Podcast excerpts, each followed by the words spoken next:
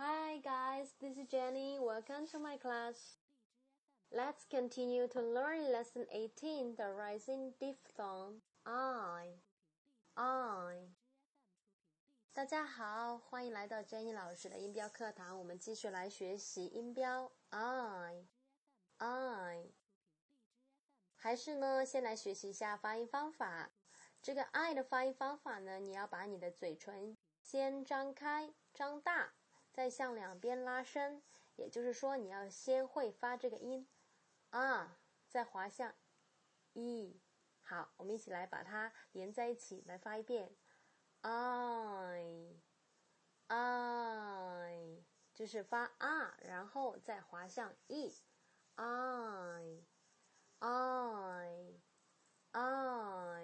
OK，好，我们从单词中呢一起来练习这个音吧。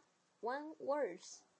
I, buy why fly try. Tie die lie. Eyes high.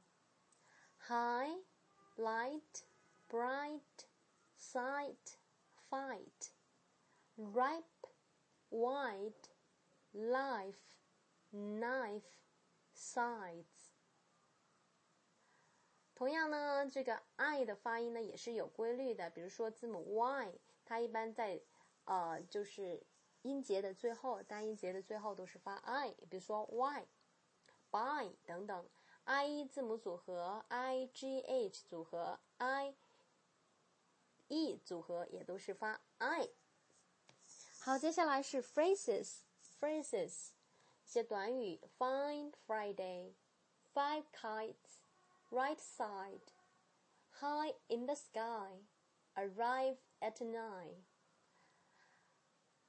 Three sentences，接下来是一个句子：Mike tried five times to get the prize. Mike tried five times to get the prize. Mike tried five times to get the prize. Five times five is twenty-five. Five times five is twenty-five. 五乘五是二十五。Fourth passage. Fly kite high in the sky, bright in the shiny light. Then I'll wind my string and try to guide you nicely down for the night. Fly kite high in the sky, bright in the shining light.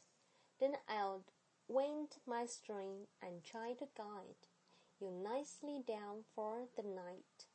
这是呢完描写了一个放风筝的一个情节。好，最后一遍。